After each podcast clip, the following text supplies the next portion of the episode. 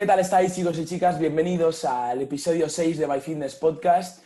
Eh, en este episodio, en este episodio 6, vamos a hablar sobre cómo perder grasa, eh, cómo podéis gestionar vuestra definición o ya, o ya vaya a ser vuestro minicat. Entonces, eh, le vamos a dar muchísima caña, espero que os quedáis hasta el final porque seguro que os sirve muchísimo. Así que yo voy a empezar a hablar, yo voy a empezar a explicaros un poco cuáles son los temas importantes a tratar y eh, creo que el más importante de todos, y Alberto creo que está de acuerdo conmigo y todo el mundo, es el déficit calórico, ya que si no hay déficit calórico no vamos a poder perder grasa.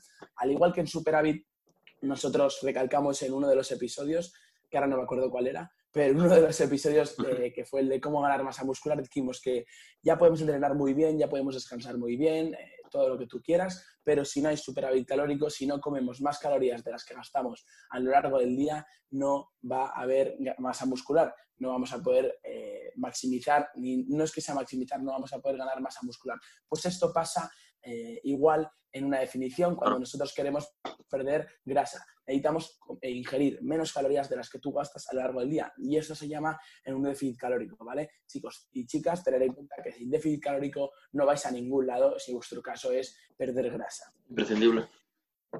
Eso es. También la posibilidad de realizar una mayor ingesta de proteína, que esto es muy importante, ya que si sabéis, en déficit calórico nuestro cuerpo está sometido a un estrés, digásemos, mayor del que está en un superávit, porque en un superávit nuestro cuerpo está, como digásemos, más del chill, ¿no? Porque le estás dando más energía de la que necesita, ¿no? Por eso viene el nombre superávit. En cambio, en un déficit calórico le estás dando menos energía de la que necesita ya de normal.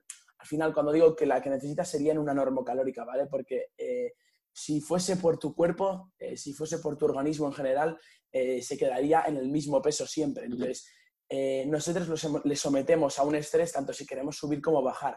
En este caso, en un déficit calórico le estamos sometiendo a un estrés eh, más fuerte de lo normal y el hecho de poder subir la ingesta de la proteína sería porque hay una mayor degradación proteica. Entonces, para contrarrestar esa degradación proteica, podemos, eh, sería interesante subir la, ingesta de proteína para equiparar las cosas, ¿no? para igualarlas y que se dé esta síntesis proteica que es imprescindible. Y bueno, como sabéis, eh, la ingesta de proteína, digamos, más común, más normal, los datos generales se dan entre un 2,2 y un 2,5 eh, gramos por kilo de peso corporal, pues aquí podríamos sobrepasar los 2,5, pero como digo, esto siempre de individualizar, esto no es sota caballo rey, pero bueno, es una posibilidad y a mí me parece bastante interesante y a mí en mi caso, y creo que el de Alberto también, contar una mayor ingesta de proteína, eh, bueno, nos parece buena idea, ¿no? Por todo lo que os acabo de decir. Entonces, otro punto a tratar sería eh, los carbohidratos, que a muchos de vosotros os tiraréis ahora mismo las manos a la cabeza, ya que, eh, bueno, os pensaréis que los hidratos de carbono son indispensables a pesar de estar en una definición, pero bueno, es un error que tanto yo como Alberto vemos, eh, tanto en redes sociales como en la vida real, de que se tiene la creencia que eliminar los hidratos de carbono es imprescindible para perder grasa. Y no, esto es un fallo muy común y no hay que eliminar los hidratos de carbono. Al final tenemos que pensar los hidratos de carbono como una fuente de energía. Eh, aquello que nos, gracias a los hidratos de carbono, nos podemos mover, nos podemos desplazar a X sitio, podemos entrenar, ¿vale? Eh, al final, esa energía creo que es importante. Otro punto a tratar, que ya vamos por el cuarto, sería la importancia de realizar un déficit calórico, pero que sea progresivo, ¿vale? Eh, si nuestra normocalórica, que digásemos ya, seguro que muchos lo sabréis, o todos, eh, son la normocalórica, las calorías que necesitamos para mantener nuestro peso eh, pues ahí el déficit se encuentra a menos 500 calorías, que digamos, si son 2.000 nuestra norma calórica, 1.500, pues yo no vería óptimo empezar desde ese punto, desde esas calorías. Entonces, una cosa que estaría bastante bien para el ejemplo que he dicho, 2.000 calorías, la norma calórica, sería empezar por 1.800 y a partir de ahí, cada X tiempo, ya puede ser dos semanas, tres, eh, que es lo que yo al menos hice, cada dos semanas ir bajando progresivamente las calorías, pues ir bajando, pues cada, pasan dos semanas y de las 1800 a las 1600 o incluso 1700. No hace falta bajar 200 de golpe, pero que sea progresivo, ya que eh, al final es lo que eh, mejor funciona, ya que si, como digo, realizamos un déficit calórico demasiado agresivo, vamos a someter a nuestro cuerpo a demasiado estrés Ya que, como os he dicho antes, en un déficit calórico ya de por sí está sometido a un estrés bastante elevado y más si le quitamos, restringimos tantas calorías de golpe, pasamos de un superávit o una alarma calórica a un déficit tan agresivo, eh, vamos a morir. Tanto eh, en cuanto a salud, ¿no? en cuanto al bienestar del día a día, como en nuestro entrenamiento. Al final es lo que nos interesa. También afecta a, nivel psicológico. Dale caña. Dime. Eh, claro que, que también nos no afecta a nivel psicológico el cambiar a lo mejor de una etapa, eh, digamos, de superávit en la que estás comiendo y, e incluso puede llegar el momento en el que no quieras seguir comiendo hasta el momento en el que estamos en déficit, que es tan agresivo que, claro. pasamos una cantidad de hambre innecesaria. Eso es, no hay que ir de un extremo al otro, de no poder comer a, a, querer comer y no poder. Entonces, otro punto a tratar bastante interesante sería cuánto peso bajar cada semana y yo creo que en concreto este punto eh, podríamos explayarnos muchísimo, podríamos estar muchísimo tiempo hablando de ello y es un punto bastante en hay que ir fino porque sobre todo en este punto eh, va a importar muchísimo la individualización, el contexto que tenga eh, cada persona detrás de él. Pero bueno, yo como siempre, tanto yo como Alberto vamos a intentar eh, poner bueno, algunos ejemplos y para ellos, a estos ejemplos, pues lo que le podría venir mejor.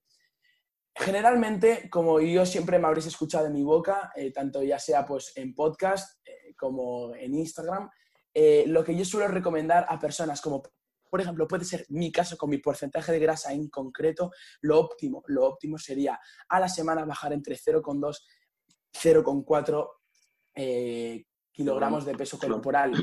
Pero también eh, en un extremo como podría ser una persona obesa, una persona que supere el 25% de grasa, eh, o sea, el 25% de grasa, bueno, de peso, no, o sea, de porcentaje de grasa, aquí chicos me lío, acabo de tener un lío, Em, o sea, si hay una persona que tiene 25% de porcentaje graso, lo tiene muy elevado, que supera el 25%, pues en ese caso sí que podríamos estar pensando en que podría bajar 0,5 kilogramos de peso corporal o incluso más, ¿vale? Como digo, esto va a depender del contexto, no nos podemos casar con ninguna cifra, ¿vale? Sino que lo que primero hay que, hay que estudiar, decir, vale, mi contexto, ¿Cómo es? ¿Qué hago yo durante el día? ¿Cuáles son mis prioridades? ¿Cuáles no? Y cómo me encuentro físicamente, ¿no? ¿Cuál es mi porcentaje de grasa? Eh, y mil y una cosas más, ¿vale? hay, que, tratar muchísimas cosas, pero como os, digo, como os digo, os intento poner algunos ejemplos y que vosotros con ellos podéis, podáis partir para ver si os asemeja más X contexto o otro contexto. Entonces vamos a pasar a otro, a otro punto y sería el de que, como os he dicho antes, en déficit tenemos menos energía y por ende vamos a tolerar menos carga de entrenamiento. Esto es muy obvio, no vamos a poder progresar como en superávit y por eso mismo cuando siempre digo, estás en superávit calórico, aprovechalo, ¿vale? Porque estás recibiendo más energía de la que tu cuerpo te pide y por ello eh, tú puedes progresar a muerte y debe ser tu prioridad progresar a muerte en un gimnasio porque luego cuando estés en déficit calórico no vas a progresar ni de asomo lo que puedes progresar en superávit calórico porque vas a poder tolerar menos carga de entrenamiento ya que vas a tener menos energía.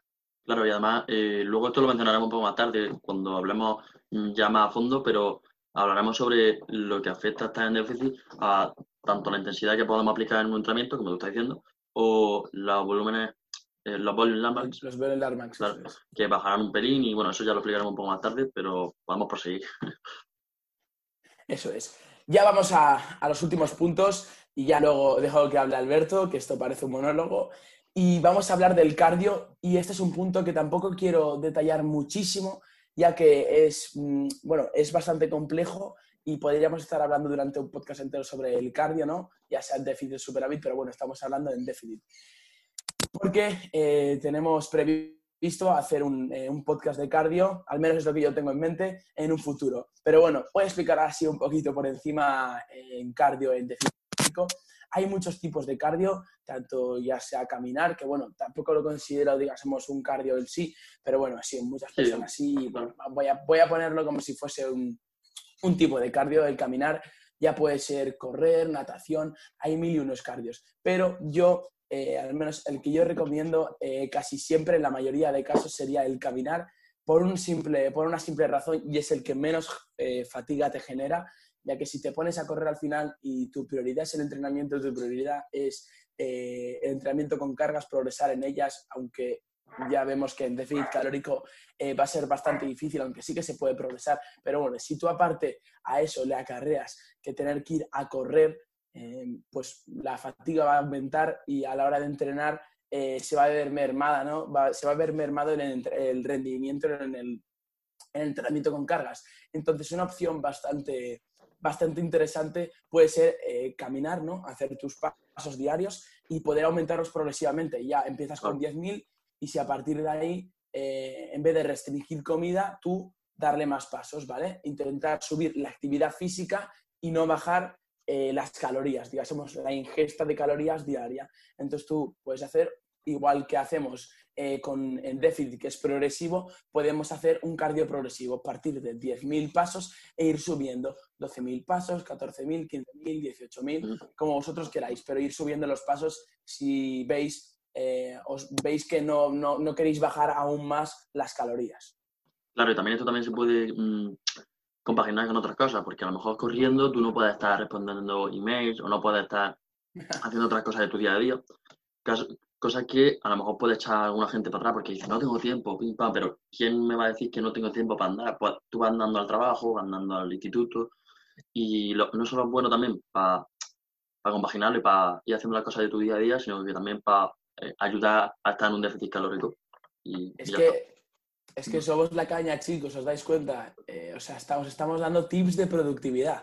No veas, aquí al otro nivel vamos, no solo fitness, sino que productividad, que también es importante para gestionar el estrés, ¿eh? la productividad Luego, el penúltimo punto que vamos a tratar, pero que tampoco me quiero detener mucho en ello, tanto el penúltimo como el último, porque ahora Alberto se va, a detallar más en ellos, es tanto el descanso como la gestión del estrés, que según muchos los habréis oído en el episodio de, cómo ganar masa muscular. Y es que al final, eh, aunque estemos en un superávit calórico o en un déficit calórico, tanto descansar, que no sé hablar, como gestionar el estrés es muy importante, ¿vale?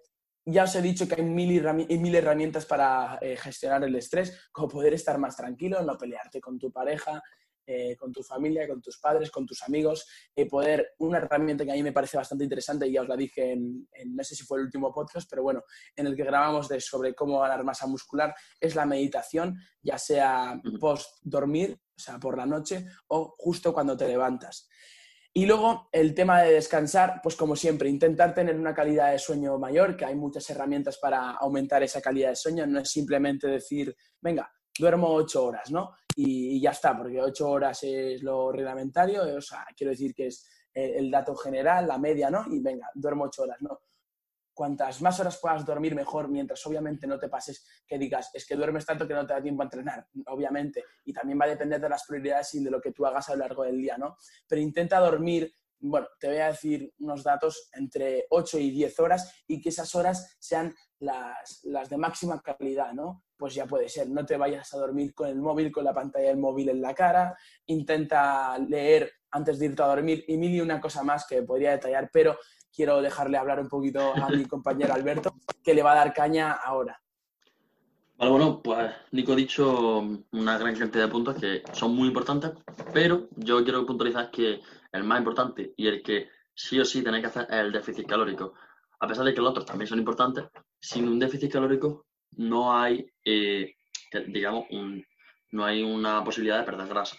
Por lo tanto, eh, yo voy a explicar mm, los factores más importantes para perder la, grasa, a pesar de que hay una gran cantidad de factores. Nico ha dicho unos cuantos, pero si no me equivoco, el último, el último mapa de obesidad que, se hizo hace unos años eh, indicaba que había más de 109 factores que influían a la pérdida de grasa, lo que significa que se tendrá que tener muy en cuenta otras muchas cosas. Pero bueno, a pesar de eso, siempre hay unas cosas más importantes como el déficit calórico, el entrenamiento, el descanso, que es lo que yo voy a puntualizar un poco más. Bueno, respecto a la dieta, lo que voy a decir es el factor imprescindible para poder bajar de peso. Y, es decir que es decir que si nosotros estamos en una en un déficit calórico, necesitamos gastar más calorías de las que ingerimos, como ha dicho Nico hace unos minutos. Sin embargo, no podemos estar en un déficit demasiado prolongado, que es algo que vamos a mencionar más tarde, debido a que nuestro cuerpo, digamos que cuando está en déficit, está en, en un estado de, alarma, digamos, ¿no? Y si prolongamos este estado durante un, tiempo demasiado largo, esto pues podría tener algunas consecuencias que vamos a mencionar después. Luego, como sabemos, si estamos en un déficit, déficit perdón, eh, demasiado exagerado, agresivo, eh, tema de, pongamos un número alto, 700, 1000 calorías, un ejemplo. Eh, ¿Y cómo lo podríamos ver? Pues mediante distintos indicadores, como puede ser una bajada en, el rendimiento, mm, digamos, pronunciada. Es Bastante notoria. Claro, notoria. Un cansancio prolongado, es decir, que no tienes ganas de hacer nada, te levantas mal, te acuestas mal.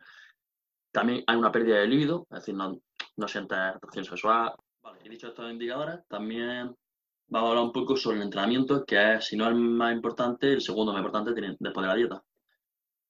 respecto al tener en cuenta una puntualización que voy a hacer, tener en cuenta que el tema dieta está relacionado con el entrenamiento. O sea, el tema dieta se hace para el entrenamiento. Al final el entrenamiento es lo más importante, pero en este caso Alberto está diciendo que la dieta es lo más importante porque es que eh, hay que eh, hilar bastante fino la dieta en el déficit calórico porque luego mm, se merma bastante el rendimiento en el entrenamiento. Pero bueno, dale caña Alberto que yo estoy muy emocionado con, con tu y con lo que estás... Eh, vale, lo que estábamos diciendo, ¿no? El entrenamiento va a ser más bien parecido al, entrenamiento que tendríamos que llevar en una etapa de volumen o en una etapa normocalórica.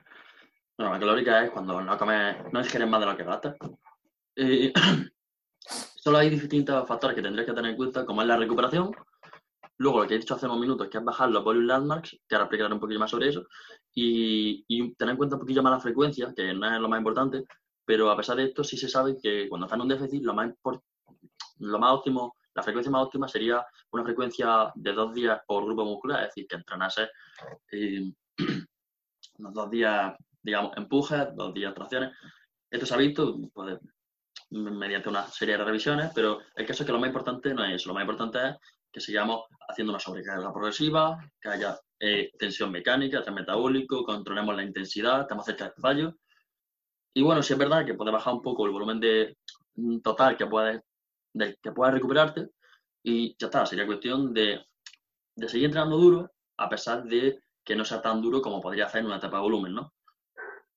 Además de estar en un déficit calórico, se ha de tener una distribución de macronutrientes, mm, no digo importante, no importante, sino eh, adecuada para suministrar los sustratos necesarios. Es decir, si tú, como ha dicho Nico, no comes carbohidratos, cosa que mucha gente dice que no se tiene que hacer, eh, probablemente no tengan los sustratos necesarios para dar el máximo en cada uno de tus entrenamientos.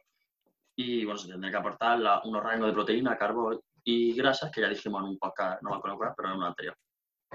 Sí. Claro. Bueno, dicho esto, ya hemos hablado un poco sobre el entrenamiento. Ahora vamos a hablar sobre el descanso, gestión del estrés y, un, y bueno, la duración de, óptima del, del periodo de grasa, del periodo de déficit calórico y ya estaríamos terminando. Por lo que veamos. El descanso es, como ha dicho Nico, y una variable muy importante, no solo para ganar masa muscular, para perder grasa, sino en tu vida. Porque si tú no descansas, no vas a rendir bien y va a estar, digamos, como una mierda. Por lo tanto, si, por ejemplo, imagínate que tú tienes una Definitivamente como físicamente. Claro, claro. Y pues, eso luego puede, digamos que luego puede provocar que tengas malas relaciones con tu familia, con tu novio, y eso provoque que tengas más estrés. Vamos, que tanto el descanso como el estrés provoca que tu entrenamiento o bien se maximice o bien se merme un poco. Por lo tanto, es muy importante tenerlo en cuenta. Y ahora voy a poner un ejemplo. Imagínate que tienes una asesoría, es decir, tú entrenas gente, llamas gente, o es decir, te han asesorado. Y si uno de tus asesorados, pues, a pesar de que tenga un entrenamiento y lo cumpla a la perfección, pero si este asesorado no posee un correcto descanso, probablemente no pueda progresar en carga de forma eficiente y probablemente no pueda adherirse al programa que tú le hayas dicho, o quizás sí, el problema es que seguramente se adhiera durante un corto periodo de tiempo, porque si alguno de vosotros habéis leído un libro, que, que me estoy leyendo ahora mismo, se llama El poder de los hábitos, o The Power of Habits, depende de cómo lo queráis ver. Eh, en este libro se ve que la fuerza de voluntad es un recurso finito, es decir, eh, tú no puedes estar toda tu vida teniendo que estar con tu fuerza de voluntad. Es decir, tú puedes adherirte al programa de nutrición durante un periodo de tiempo no excesivamente largo, de, a pesar de que tenga un mal descanso. ¿Qué pasa? Que si esto ya lo eleva a largo plazo, el problema es que la persona ya se va a cansar y probablemente o deje de hacerlo o diga que lo hace y no lo hace.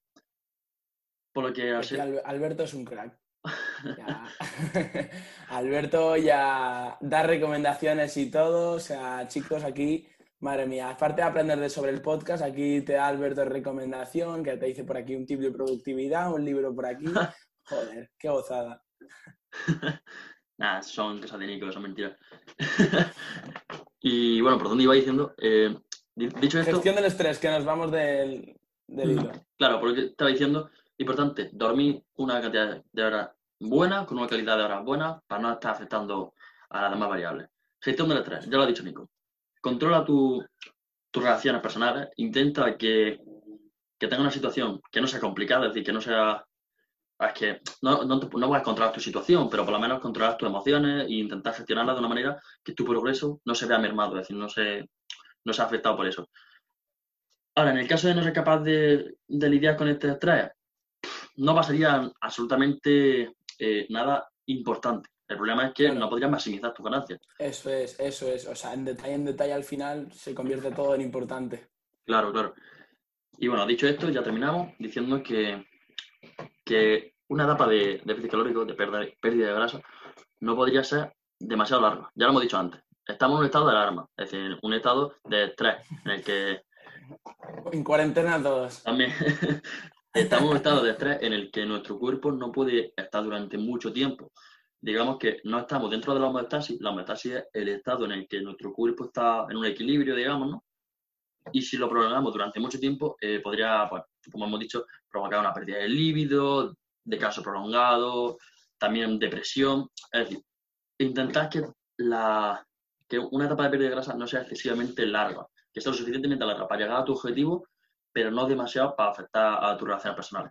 Y bueno, dicho esto, yo creo que ya es hora de ir terminando. Hemos finalizado y aparte no he desayunado y tengo un hambre que te cagas y me quiero ir a desayunar. Así que vamos a acabar ya por aquí el, podcast, este episodio 6. En este caso, en este episodio, yo me he levantado chistoso, entonces, aparte de que hayáis aprendido, porque eso espero, ni que sea una de las personas que nos estáis escuchando se haya quedado con algo, eh, os espero que os, que os, hayáis reído un poquito, ni que sea un poco. Y eh, esto es todo por hoy, chicos. Nos vemos en la próxima. Un saludo. Adiós.